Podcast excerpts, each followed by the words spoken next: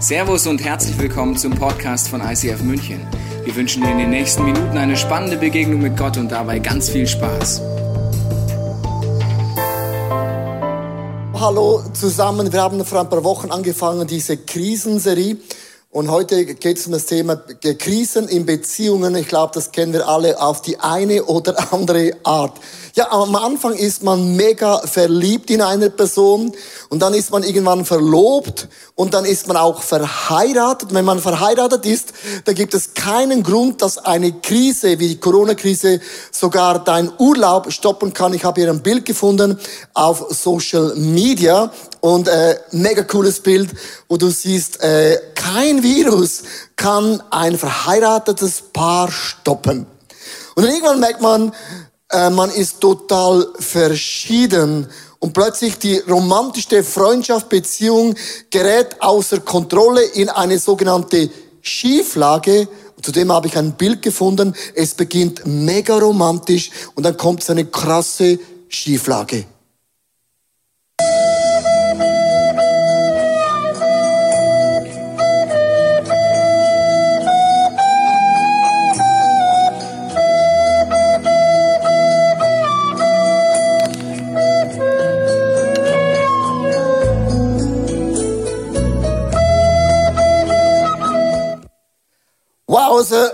Kommt in eine Schieflage und plötzlich hast du wirklich eine, eine Krise. Und ich möchte zudem euch eine ganz, ganz einfache Grafik äh, erklären und malen, das mir hilft zu verstehen, warum ist denn Frau oder Mann so total unterschiedlich. Also ich habe hier einen Mann, das ist so ein Hirn von einem Mann und hier ist das eine Frau.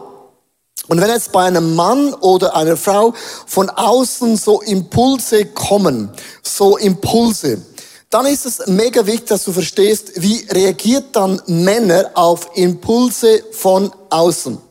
Man muss das erste Mal wissen, Männer denken in Boxen. Also alles hat eine Box. Da gibt es zum Beispiel die Box von Fußball. Dann haben wir eine Box, die steht drin für Gott, den Glauben an Gott. Dann gibt es eine Box, die ist zum Beispiel für Essen, auch wichtig. Dann eine Box steht für Auto. Und dann haben die Männer so in der Mitte eine Box. Und die Box steht einfach für N. Nichts. Wir Männer haben eine Nichtsbox. So einfach nichts. Und die ist einfach so, die steht einfach da, nichts. Äh, das erklärt mega viel. Wenn man zum Beispiel ein Kontrastmittel in einen Mann hineinspritzen würde und macht ein MRI, dann würde man sehen, wie beim Hirn viele so kleine Lämpchen aufleuchtet, ganz kurz oder lang. Also ich nehme euch ein einfaches Beispiel. Es fliegt eine Biene einem Mann entgegen. Und dann leuchtet ganz kurz eine, ein Licht auf. Der Mann überlegt, ah, Biene, ist das Fußball? Nee. Biene ist das Glauben an Gott? Nee. Biene steht das für Essen? Nee. Biene steht das für Autos? Nee. Und dann, es kann nichts, leuchtet die Nichtsbox bei der Biene auf und es hört nicht mehr auf zu, zu leuchten. Warum? Weil die Biene hat keine Bedeutung. Das erklärt mega viel. Zum Beispiel, du kannst einen Mann fragen auf dem Liegestuhl, was machst du? Und der Mann sagt, nichts. Dann sagt die Frau, aber an was denkst du?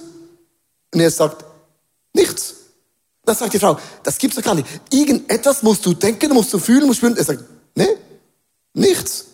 Das erklärt zum Beispiel, du bist im Flugzeug unterwegs, der Mann ist am Fensterplatz und schaut aus dem Fenster raus und dann fragt die Frau, Schatz, was siehst du? Und er sagt, nichts. Dann fragt sie ihn, an was denkst du jetzt? Und er sagt, nichts. Und dann lehnt sich rüber und sagt, aber Schatz, hier unten hat es Bäume, es hat Häuser, es hat Autos, es hat Flüsse. Das muss doch etwas sagen. Und er sagt, nee, sagt mir nichts. Also Männer denken in Boxen und alles muss in diese Kategorie hineingepackt werden. Wenn nicht, ist es einfach eine Nichtsbox. Wie ist es dann bei den Frauen? Man sagt, Frauen haben auch verschiedene Impulse von außen. Es kommt auch ein Impuls von außen. Und Frauen funktionieren total anders. Frauen denken so. So. Kreuz und quer. Und das ist jetzt überhaupt nicht wertend, sondern Frauen verbinden alles immer mit allem. Frauen verbinden immer alles mit allem. Das erklärt auch einiges. Also nehmen wir die Biene. Die Biene fliegt, fliegt bei einer Frau vorbei und die Frau verbindet Biene mit allem. Sagt, ah, Biene. Oh ja, mir ist ja das Brot ausgegangen und den Brotaufstrich auf.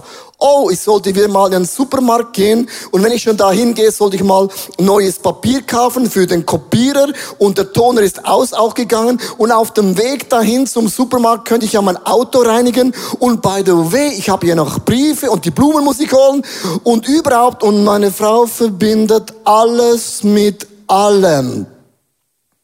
Und wenn eine Frau alles mit allem verbindet, hat ein Mann eine Nichtsbox. Und ich möchte mit dem Beispiel uns einfach schon mal erklären, schon ein Mann und eine Frau sind so unterschiedlich, dass eine Beziehung funktioniert, braucht es ein großes Wunder. Und dann eben nochmal ihrem eigenen Geschlecht.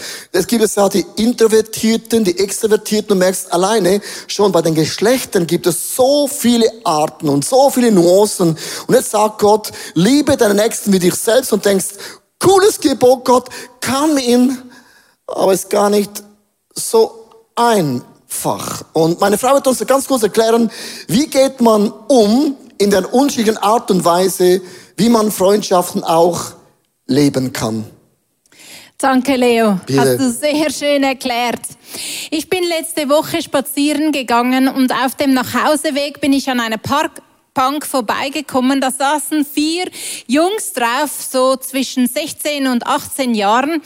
Und ähm, als ich auf ihrer Höhe war, haben sie mich angesprochen. Einer von ihnen hat gesagt, Hoi Alte, ich habe sie angelacht und bin weitergegangen. Weißt du, ehrlich gesagt, ich habe von diesen vier jungen Burschen auf dieser Parkbank nichts erwartet. Und deswegen hat mir das nichts ausgemacht, wie sie mich angesprochen haben. Aber jetzt stell dir mal vor, oder ich habe mir vorgestellt, wenn Leo mich so angesprochen hätte. Hoi, Alte. Das hätte mich getroffen, weil ich ja an Leo schon automatisch viel größere und viel höhere und viel mehr Erwartungen haben.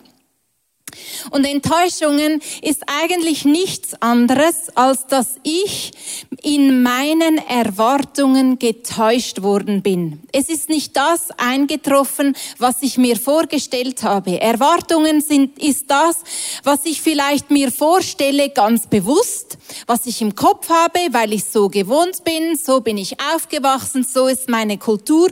Oder es sind vielleicht auch Erwartungen, die ganz unbewusst in mir sind und immer wieder gibt es solche Momente, das kennst du vielleicht, wo Menschen dir etwas sagen und es trifft dich. Es trifft dich auf dem falschen Fuß.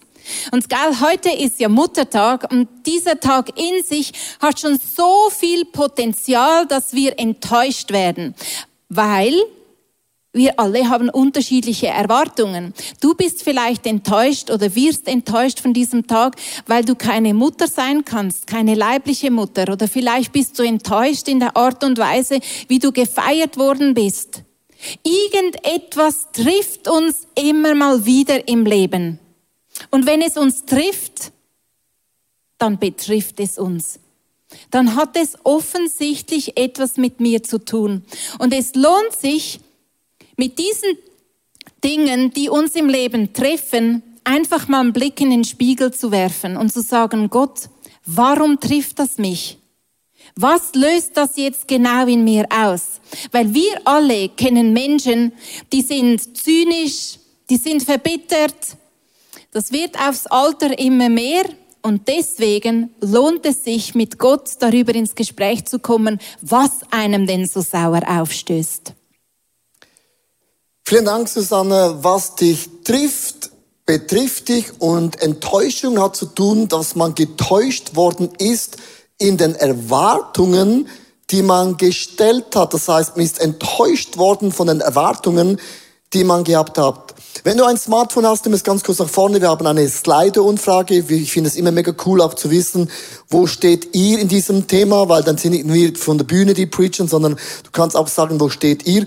Und die Frage ist, was wünschst du dir in einem Konflikt von deinem Gegenüber am allermeisten? Also was ist das, was du dir wünschst, dass das Gegenüber auch reagiert? Und nochmals, was dich trifft, das betrifft dich und enttäuscht wird man nur, weil die Erwartungen, dass man hat in das Gegenüber, wurden sich nicht erfüllt und man wurde getäuscht in den Vorstellungen, die man gehabt hat oder hat in einer Beziehung. Also lass uns ganz kurz wissen, was sind deine Erwartungen, Wünsche in Bezug auf einen Konflikt von deinem Gegenüber?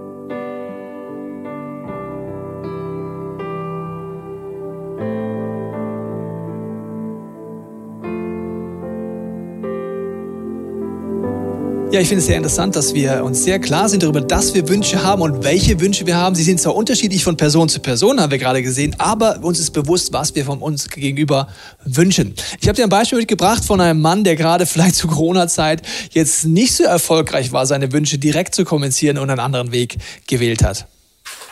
Hallo da draußen. Ich möchte einen kleinen Bericht machen, wie es bei uns zu Hause geht, in meiner äh, Ehe, in meiner Familie. Ich kann nur sagen, wir genießen die Zeit zu Hause zusammen ungemein, weil wir einfach jeden Tag neue Schätze in uns entdecken dürfen, die wir vorher nicht entdecken konnten, weil wir auch einfach die Zeit nicht dazu hatten. Jetzt sitzen wir einfach den ganzen Tag mal aufeinander und können einfach diese Schätze in uns ausgraben. Und die kommen ans Licht, die kommen momentan total ans Licht. Und wir genießen die Zeit zusammen, wir kochen zusammen, räumen zusammen die, die Wohnung auf und die Kinder sind total glücklich, weil sie jetzt einfach mal auch diese Zeit haben dürfen, wo, wo sie runterkommen einfach, weil, weil sie den ganzen Tag auch mal zu Hause sitzen dürfen und dadurch total ausgeglichen sind und auch mal ganz lange ein Buch lesen können und zusammen spielen, ohne zu streiten und ja, meine Frau und ich, wir machen jeden Abend ein Candlelight Dinner Can you feel the love tonight? Das beschreibt unsere Situation eigentlich gerade am besten. Jeden Tag wird es romantischer und ja, wir genießen es und ich komme. Ja, Hilfe, das ist der Abschluss, Hilfe. Ich weiß nicht, ob du diesen Hilfeschrei kennst, vielleicht nicht in der Liebesbeziehung, aber irgendwo kommen wir in Beziehung, in Krisen mit der Schwester, mit der Mutter, mit dem Bruder, mit dem Arbeitskollege, mit dem Pastor, egal wo. Und dann ist dieser Hilfeschrei. Wir wollen dir jetzt ganz konkret Ideen geben, wie kannst du in so einer Krisensituation einfach eine, äh, einen Ausweg finden mit Gottes Hilfe. Und ein wichtiger Tipp ist, der erste ist, dass ich äh, einfach einsteige in die Bibel. Die Bibel ist ein lebendiges Wort Gottes. Du kannst dort drin in einen Dialog einsteigen. Ich will es mal auf eine ganz andere Art mit dir machen, indem ich einfach mal in den Jakobusbrief reingehe und wir kurz mal so machen, dass ich einen innerlichen Dialog starte und ich mache das heute folgendermaßen. Ich freue mich dran, dass Jakobus heute hinter der Kamera ist. Jakobus, äh, geht's dir gut, ja? Hervorragend. Ja, wunderbar, schön. Äh, ja, was ist deine Meinung eigentlich dazu? Woher kommen die Auseinandersetzungen unter euch? Woher die Streitigkeiten? Ja, wie, woher, woher, woher? Dein Ernst, Jakobus? Also, woher? Wenn du, wenn du meinen Chef kennen würdest, dann wäre dir vollkommen klar, wo es herkommt. Ich meine, das liegt ja an ihm oder meine Mutter. Ich meine, meine Mutter ist anders, deine Mutter. Verstehst Kommen sie du? nicht daher, dass in euch selbst ein Kampf tobt? Eure eigensüchtigen Wünsche führen einen regelrechten Krieg gegen das, was Gott von euch möchte. Also, du meinst jetzt in mir, also, also, dass bei mir das Thema liegt? Also ja, danke, Jakobus. Also ich weiß nicht, wie es dir geht, wenn du die Bibel liest, aber so einen Moment habe ich immer wieder, wo ich merke, auf einmal es kommt eine neue Perspektive rein. Und das ist der erste Punkt, einen Perspektivwechsel mit Gottes Hilfe zu haben. Das kann durchs Bibellesen sein, es kann aber durch Momente sein, dass ich äh, in eine Situation reinkomme, wie ich, als ich noch Lehrer war, war ein sehr einschneidendes Erlebnis als äh, ein Schüler mich sehr genervt hat, immer wieder. Er kam immer an meinen Schuld, Schul, äh, Pult ran. Er hat, äh, er hat nicht das gemacht, was er machen sollte. Er ist gestanden, wenn er setzen sollte und andersrum.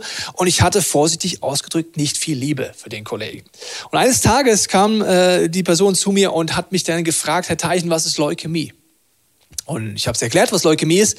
Und äh, im Gespräch kam raus auf die Rückfrage von mir, dass das Geschwisterchen im Krankenhaus ist, Leukämie hat und die alleinerziehende Mama ständig im Krankenhaus ist und diese Fünfklässler hier nicht Ein- und Ausweis und nur Theorien hat, dass wahrscheinlich hier bald jemand stirbt. Und diese Information hat meine Perspektive verändert. Die Person war immer noch gleich schwierig, gleich kompliziert, aber ich hatte auf einmal Liebe. Und deswegen ist der Perspektivwechsel so wichtig. Und was uns da helfen kann, ist Gebet. Und die Frauke will uns mit reinnehmen, dass inwiefern Gebet uns dort ein Schlüssel ist, um dort neue Perspektiven zu kriegen. Bitte schön. Okay. Ja, was der Tobi und ich gerne machen, wenn wir einen Konflikt haben oder wenn wir uns gestritten haben und haben zum Beispiel danach einen Besuch oder ein Meeting oder irgendwelche Themen, dann haben wir irgendwann gelernt, dass wir mitten im Streit mal so einen Pauseknopf drücken können, um nochmal neu zu reflektieren oder um uns zu sortieren. Und da kann aber auch das Gebet helfen, dass man so ein bisschen abkühlt und nochmal ein bisschen so eine andere Sicht auf die Dinge, wie so ein Perspektivwechsel bekommt. Und ich möchte das mit euch heute am Beispiel von einem Psalm machen, vom Psalm 5. Ich liebe das sowieso, die Psalmen zu beten und mich da so inspirieren zu lassen, wie zum Beispiel David das macht. Ich lese einfach immer mal so ein Stück aus dem Psalm vor und dann äh, gehen wir daran durch. Äh, der erste Schritt, der wichtig ist, ist auskotzen. Das ist jetzt so ein typisch deutsches Wort. Ich weiß nicht, ob ihr, äh, liebe Schweizer, das auch so kennt oder ich habe mir überlegt, vielleicht sagt ihr Ausrübele oder sowas. Könnte ich mir vorstellen, dass das ein schweizerdeutsches Wort ist. In Psalm 5 ab Vers 2 in der Hoffnung für alle Übersetzung steht, höre doch, Herr, was ich sagen will. Verschließ deine Ohren nicht vor meinem Seufzen. Du bist mein König und mein Gott, zu dir schreie ich, dich flehe ich an. Herr, schon früh am Morgen hörst du mein Rufen. In aller Frühe bringe ich meine Bitten vor dich und warte sehnsüchtig auf deine Antwort. Das ist die Idee, dass man erstmal alles vor Gott bringt, dass man erstmal auskotzt, was alles die Themen sind, wie es genau wie es hier steht. Verschließ deine Ohren nicht vor meinem Seufzen zu dir schreie ich, dich flehe ich an äh, und so weiter. Vielleicht in eigenen Worten, vielleicht genauso wie es hier steht, kannst du erstmal alles so rausbringen. Und das, muss ich sagen, beruhigt mich dann schon irgendwie. Und das ist nach dem Auskotzen auch einfach schon der zweite Schritt, nämlich, dass man sich äh, beruhigt, dass man mal ein bisschen durchatmet, mal zur Ruhe kommt. Hier am Ende von Vers 3 steht ja, ähm, ich warte sehnsüchtig auf deine Antwort. Das ist für mich so genau der Punkt, einfach mal durchatmen und mal sein. Und dann kommt als nächstes der dritte Schritt, die Perspektive auf Gott wie kann ich jetzt eine göttliche Perspektive einnehmen? Nämlich in Vers 5 heißt es weiter, zum Unrecht kannst du nicht schweigen, Gottlose duldest du nicht in deiner Nähe. Oder in Vers 8, ich aber darf zu dir kommen, denn in deiner großen Gnade hast du mich angenommen. Voller Ehrfurcht bete ich dich in deinem Heiligtum an. Und hier geht es darum, sich nochmal bewusst zu machen, wie groß Gott ist. Der Leo hat das mal so schön gesagt. Sag nicht immer Gott, wie groß dein Problem ist, sondern sag deinem Problem, wie groß dein Gott ist. Und das ist für mich so der Moment, wo ich einfach trainieren kann, dass die Freude an Gott meine Stärke ist und dass ich äh, mir nochmal überlege, was ist das für eine Gnade, für eine Liebe, dass Gott mich so angenommen hat, wie ich bin. Und in dem Fall einfach Gott die Kontrolle übergebe für all die Dinge, wo ich mich ungerecht behandelt fühle, wo ich denke, im Recht zu sein. Und ähm, das Gebet verändert immer was, die göttliche Perspektive. Ich habe zum Beispiel vor einiger Zeit, so ähnlich wie dieses Beispiel von dem Jungen mit der Leukämie, ähm, ich so mit, mit so einem Politiker in Deutschland echt Probleme. Und äh, seine Entscheidung finde ich naja, also jedenfalls habe ich angefangen, regelmäßig für den zu beten. Also regelmäßig heißt bisher drei, vier Mal habe ich das gemacht und habe schon gemerkt, wie sich in mir die Perspektive verändert hat. Deswegen merke ich, weil, weil ich, ich spüre irgendwie, wie ich, wie ich ihn auf einmal durch Gottes Augen sehen kann und das ändert was. Vielleicht ist das auch gemeint mit äh, dieser Bibelstelle in Matthäus, liebt eure Feinde und betet für die, die euch verfolgen, weil sich dann einfach was verändert. Und der letzte Schritt hängt eng damit zusammen, der heißt hinhören. In Vers 9 heißt es weiter in diesem Psalm, führe mich den rechten Weg her, damit ich mein, mich meine Feinde nicht überwältigen. Zeige mir, welchen Weg ich gehen soll. Und äh, ich erkenne meistens nur so meine subjektive Wahrheit, meinen kleinen Ausschnitt in diesem Streit. Ich habe euch hier mal ein Bild mitgebracht von Claude Monet. Und äh, das ist erstmal so ein ganz kleines verpixeltes Bild, wie in so einem Konflikt, in einem Streit, das Kleine, was man sieht. Und wenn man das jetzt rauszoomt, dann erkennt man auf einmal das Große. Und das ist für mich das, wie so eine Perspektivwechsel kommen kann. Meistens, wenn ich zum Tobi, äh, wenn ich zu Gott komme und mich über den Tobi aufrege, dann äh, sagt Gott mir nicht, ja, du hast recht, der ist wirklich ein Idiot, es ist grauenvoll mit dem äh, und irgendwas, sondern meistens zeigt er mir meine Punkte. Und das ist für mich so, wie wenn ich hier aus diesem Bild rauszoome und auf einmal diesen schönen See sehe und äh, die tolle Perspektive. Ich stelle mir mal vor, das ist am Gardasee hier dieser dieser Bild, äh, dieses Bild. Das heißt, frag einfach den Heiligen Geist, was kann der nächste Schritt sein? Und vielleicht erinnerst du dich ja in deinem nächsten Konflikt an diesen Vers, an diese Psalm, äh, Psalm 5 und du fängst an, den mal zu meditieren und diese Schritte auszuprobieren. Ich bin sicher, das macht einen großen Unterschied. Und jetzt zurück nach Zürich. Liebe Frauke, liebe Tobi, vielen Dank für eure Inputs. Ist es nicht krass? Braucht wirklich verschiedene Perspektiven. Eine Perspektive, wie sieht es Gott und auch ein Gebet macht einen riesengroßen Unterschied. Ich möchte bei dieser Krisenmessage landen und ich finde es ein mega wichtiges Gedankengut, dass du verstehst, Männer denken so anders. Sie haben eine Nichtsbox und das macht es manchmal auch so schwierig, weil die effektiv an nichts denken können und wollen. Und Frauen verbinden ständig alles mit allem. Das ist eine Begabung Gottes, aber manchmal auch eben eine große Challenge. Und man kann sagen, wenn schon Männer und Frauen verschieden sind, von jedem Geschlecht gibt es nochmals unterschiedliche Arten und Weisen. Und dass das funktioniert, braucht ein göttliches Wunder. Da sind wir alle im gleichen Boot. Man wird enttäuscht, weil man hat eine Erwartung an das Gegenüber, das die Person vielleicht gar nicht erfüllen kann mit ihrer Art, wie sie ist. Und nicht die Person hat mich enttäuscht, sondern ich wurde getäuscht in meiner Vorstellung, in meinem Wunsch, was das Gegenüber mir alles bringen sollte, machen müsste. Und dann ist das, was dich trifft, das betrifft uns in unserem Leben. Darum ist die Perspektive, wie sieht Gott die Sache, und das nächste ist, dass du beginnst, um zu beten. Und meine konkrete Frage an mich, an dich ist, hast du in deiner Agenda einen Tag, eine Stunde eingeplant, und zwar jede Woche, wo du für deine Freundschaften, Beziehungen ganz konkret strategisch betet. Wenn wir Christen schon wissen, dass Gebet eine Kraft hat und wir nicht beten für die Freundschaften, für die Ehe und so weiter und so fort, dann nenne ich das mega fahrlässig, weil Gebet macht einen großen Unterschied, weil wir bitten, dass Gottes Dimension der Himmel konkret in unser Leben hineinkommt. Und die dritte Strategie ist ganz einfach, tue Gutes. Tue Gutes oder tue die ersten Werke. Ich möchte mit einer Grafik ein bisschen enden. Die Grafik ist so einfach und sie ist so einleuchtend, aber es erklärt in meinen Augen alles, wenn es um Freundschaften geht. Es gibt Freundschaften, Beziehungen, da gibt sie, gibt was rein und er gibt was rein. Also es ist ein, ein Geben. Man gibt, man investiert. Und es gibt Freundschaften, da gibst du alles und das Gegenüber ist sehr gut im Nehmen. Du merkst, es ist schon eine, eine Balance ist nicht mehr gewährleistet. Es kann aber auch sein, dass du bist die Person, du nimmst immer alles und dies Gegenüber gibt und gibt und gibt und gibt. Und dann die Freundschaften, wo er oder sie nimmt und er oder sie nimmt auch, ist ein Minus, Minus. Und ich habe gute Botschaft. Diese Freundschaft wird nicht lange funktionieren, weil es gibt nichts, das effektiv das andere gegenüber tragen kann. Und wenn man einfach diese Grafik anschaut, sagt jeder von uns, ja, das ist ja logisch. Also wenn nicht beide investieren, funktioniert eine Freundschaft nicht. Das mit einem wunderbaren Bild zu erklären, ähm, ist nämlich so eine Brücke, das sieht man auch in England, in London.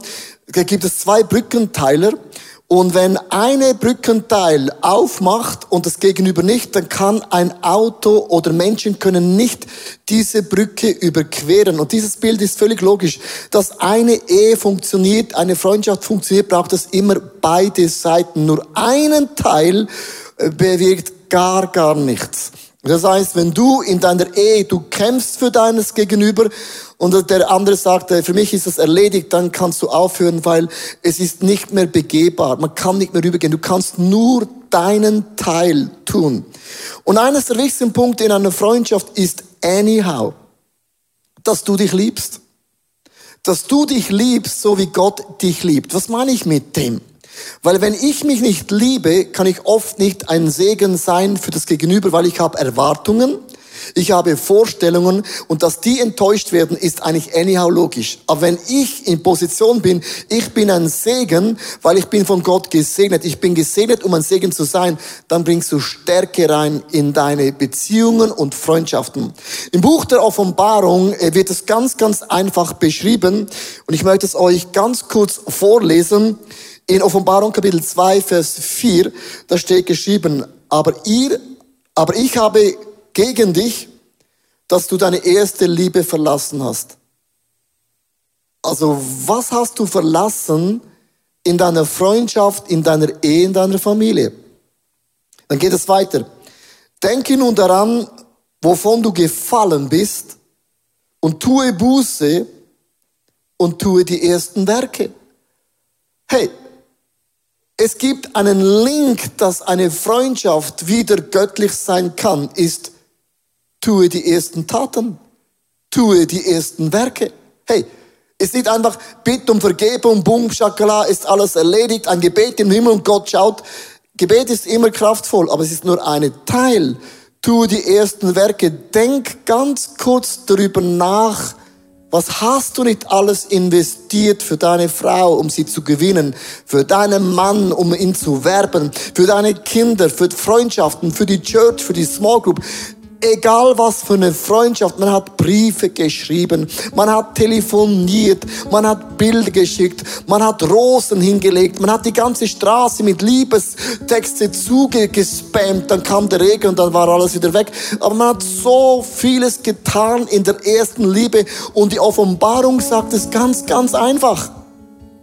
Tue die ersten Dinge wieder. Und das Problem ist, in jeder Freundschaft, in jeder Ehe, nach irgendeinen Jahren gewöhnt man sich an die Routine. Man hat sich daran gewöhnt und man investiert nicht mehr, man, man gibt nicht mehr. Und dann ist es ganz, ganz logisch, dass irgendwann diese Grafik entsteht, dass du tust die ersten Werke und das Gegenüber nicht.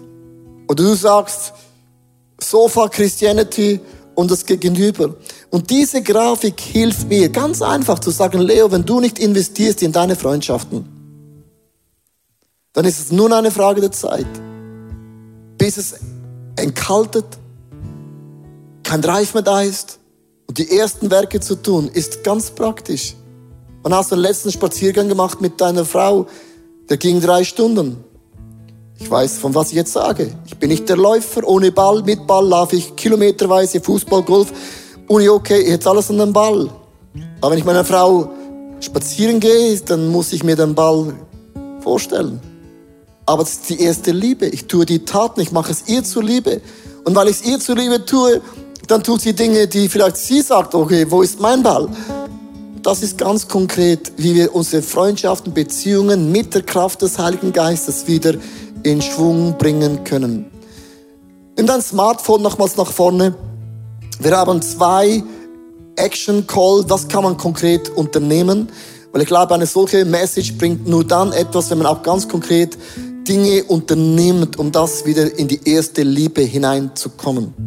Dave wird uns ein Lied spielen, wo es heißt, erste Liebe. Lass uns zurückgehen zur ersten Liebe Gottes, das uns lebendig und kraftvoll in Beziehungen aufleben lässt.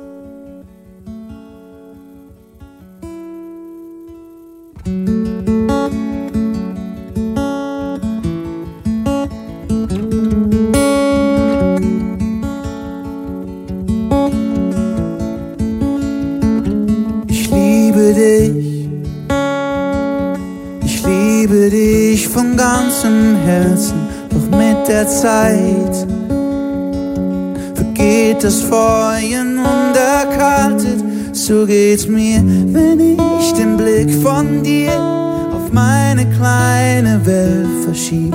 Ich suche dich, ich brauche deine Hand, Gott.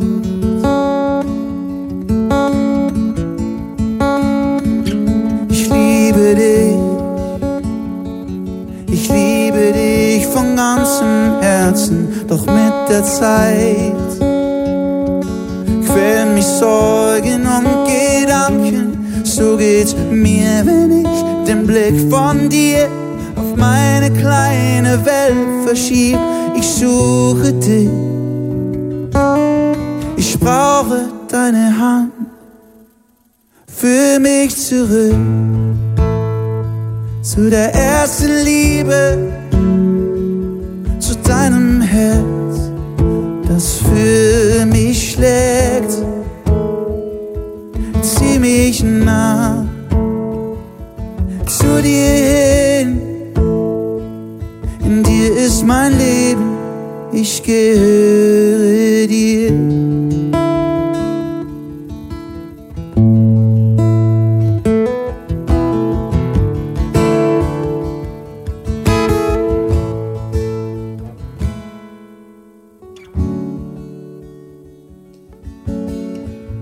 Du hast dir Dinge aufgeschrieben und ich möchte, bevor ich bete, einfach, dass wir dieses Bild bitte nicht vergessen. Das ist kein wertendes Bild. Das ist einfach ein Fakt. Und ich finde, Fakten, die sind so, da kann man darüber lachen. Ich glaube, die Frauen, die lachen über die Männer und die Männer lachen über die Frauen und dann die lachen die Geschlechter unter sich auch noch. Ich finde es mega wichtig, dass ich einfach mal generell weiß, Menschen sind verschieden. Und das macht sie auch so attraktiv, weil man sieht ja immer das an, was man selber nicht ist. Und das bringt ja auch eine Ergänzung. Man ist ergänzt. Und das, dieses Bild ist das erste. Bewerte nicht das Gegenüber. Es ist anders von Gott erschaffen worden. Das ist das allererste. Aber was so angefangen hat mit einer Begeisterung, mit einer Leidenschaft, man ist verliebt und verlobt und verheiratet und irgendwann merkt man, man, man ist verschieden dann kommt man eben in diese Position hinein, was am Anfang logisch war. Er gab und sie gab. Und es ist, war ein Geben und ein Nehmen. Das ist das Grundfundament einer Beziehung. Weißt du, was der Grund ist, dass das geschieht? Sind Enttäuschungen. Man wurde enttäuscht, das Gegenüber hat nicht die Erwartungen erfüllt, die du hast. Und irgendwann sagt einer deiner Freundschaft, ja, das mache ich nicht mehr mit. Und dann das Gegenüber, das so nicht empfindet, steht da und sagt, ja, ich gebe, gebe, gebe, gebe. Aber vom Gegenüber kommt nichts mehr. Und diese Grafik bedeutet, du bist irgendwo enttäuscht worden, weil du findest, ich habe immer gegeben, ich habe mehr gegeben als Gegenüber. Es kommt immer von mir, der erste Schritt. Und dann resignierst du und das Gegenüber kämpft für eine Sache. Und das Allerschlimmste ist, wenn das geschieht, wenn beide resignieren. Und da fällt eine Freundschaft auseinander. Die Gottes Perspektive für uns ist, dass du die Perspektive vom Gegenüber verstehst, dass wir beginnen zu beten und die ersten Taten, die ersten Werke wieder tun, die wir ganz am Anfang getan haben, weil ich mich liebe, liebe ich auch das Gegenüber. Herr Jesus, du kennst alle meine Freundschaften, alle meine Beziehungen. Keine Eigenschaft ist dir verborgen. Du weißt da, wo ich so enttäuscht bin, wo es in mir eine Bitterkeit, eine Wut, einen Zorn ausgelöst hat, weil vielleicht ein Mensch aus meinem Leben einfach rausgegangen ist und ich einfach dastehe mit meinen Kindern, dastehe mit dem Haus, dastehe mit den Finanzen, dastehe mit der Small Group, mit der Church und einfach ich wurde nicht gefragt. Und das hinterlässt Spuren das hinterlässt eine konkrete Enttäuschung. Hey, wie gut ist das zu wissen, dass du mich, Jesus, nie verlässt. Dass du mich nie alleine lässt. Dass du an meiner Seite stehst und hast den Heiligen Geist mir anvertraut, der mir Kraft gibt, der mir Weisheit gibt, der mir eine Perspektive gibt, diese Dinge wieder anzupacken. Heiliger Geist, was sind die Dinge, die ich tun kann für die ersten Werke. Heiliger Geist, was sind die Dinge, die ich wieder tun kann, um diese Taten zu tun, die ich am Anfang getan habe, weil ich so begeistert gewesen bin? War es nicht auch so bei der Freundschaft von Jesus? Haben wir nicht die Bibel verschlungen? Haben wir nicht stundenlange gebetet, geworshipped, theologisiert über alle diese Dinge und irgendwann ist man ein bisschen so geistlich, theologisch erwachsen geworden, erwachsen manchmal auch. Man hat das Kindliche, die Leidenschaft, die Freude, die Begeisterung, die Hingabe einfach verwechselt mit etwas, was Gott uns nie wegnehmen möchte. Gib mir einen kindlichen Geist,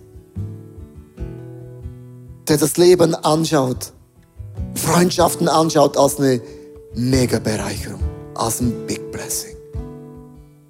Wenn Dave dieses Lied weiter singt, möchte ich einfach bitten, dass du dieses Gebiet, Ge Lied singst als ein Gebet. Das kann dein Schrei sein. Es kann sein, dass du bei diesen Strophen auf die Knie gehst und sagst, bei Gott, bei mir ist alles zerbrochen. Bei mir ist Hopfen und Malz, sagt man, verloren. Aber ich weiß, dass ich einen Gott habe, der Fakten in Wunder dreht. Dann sing dieses Lied auf deinen Knien. Du kannst dich auch auf dem Boden hinlegen Du kannst auch aufstehen und deine Hände erheben. Du kannst auch die Hand von deiner Frau, deinem Mann, deinen Kindern jetzt nehmen und dieses Song singen als ein Statement, als ein Gebet.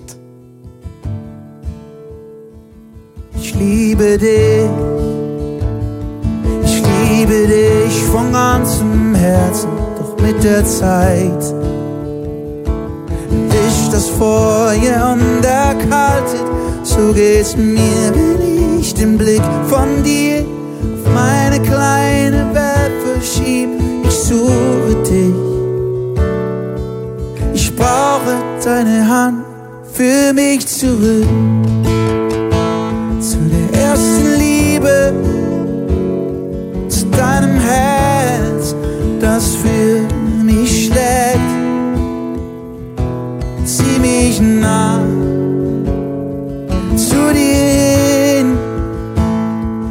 Dir ist mein Leben, ich gebe dir. Für mich zurück zu der ersten Liebe, zu deinem Herz, das für mich schlägt. Zieh mich nah.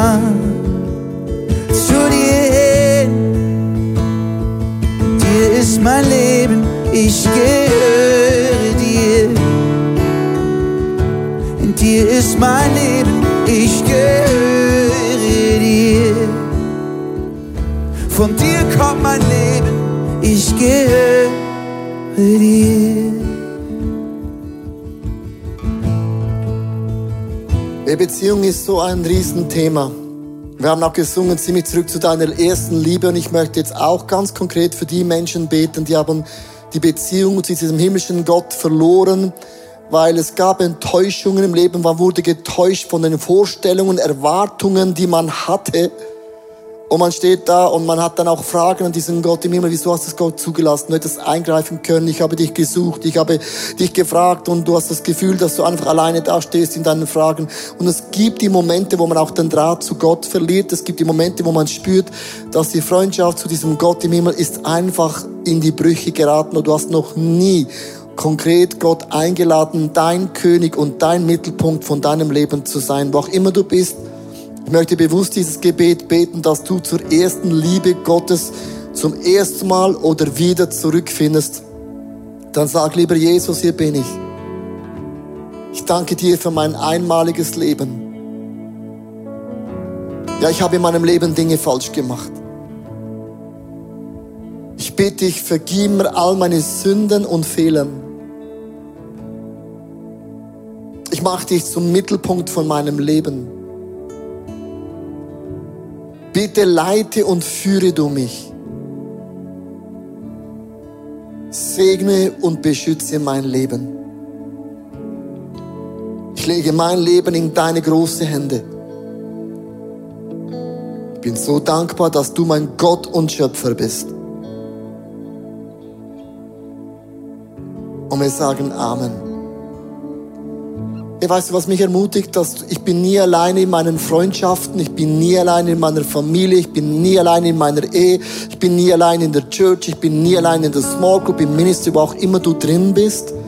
Wir sind umgeben von diesen Engel Gottes, von einer Engelschar. Ich predige nie am Sonntag in eine leere Halle, das ist voll gefüllt von Engeln. Auch in deiner Wohnung, du bist voll gefüllt von diesen Heerscharen Gottes. Und wenn wir Worship-Lieder singen, das sind gesungene Gebete, das ist oft ein Schrei, wo ich meiner Seele sage, mein Fixpunkt und mein Anker und meine Zukunft und meine Hilfe und meine Geborgenheit und meine Sicherheit und meine Freude und meine Heilung und meine Freude kommt von einem Namen. Umstände mögen beschissen oder sogar, sorry, verschissen sein.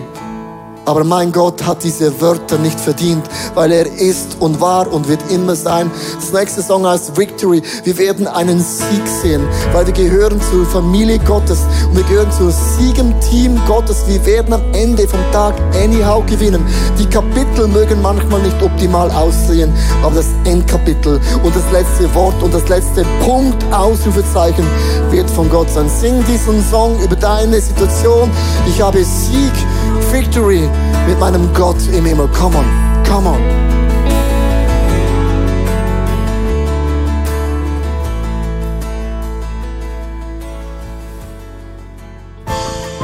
Wir hoffen, dass dir diese Predigt weitergeholfen hat. Wenn du Fragen hast, kannst du gerne an info at icf-moenchen.de mailen und weitere Informationen findest du auf unserer Homepage unter www.icf-moenchen.de.